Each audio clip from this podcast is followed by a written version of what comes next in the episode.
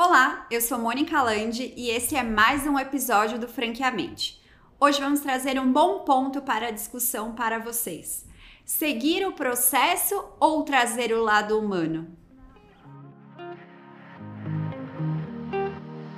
Franqueamente, um negócio feito para você.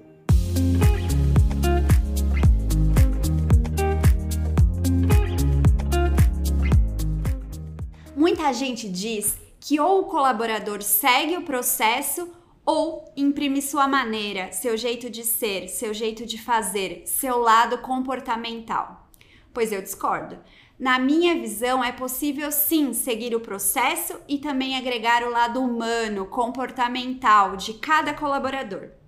Quem já não passou pela experiência de ir a uma clínica, por exemplo, e perceber claramente que a recepcionista seguiu o passo a passo do processo, leu o script, mas fez isso tudo de uma maneira robótica, mecânica, sem ao menos olhar para você como paciente?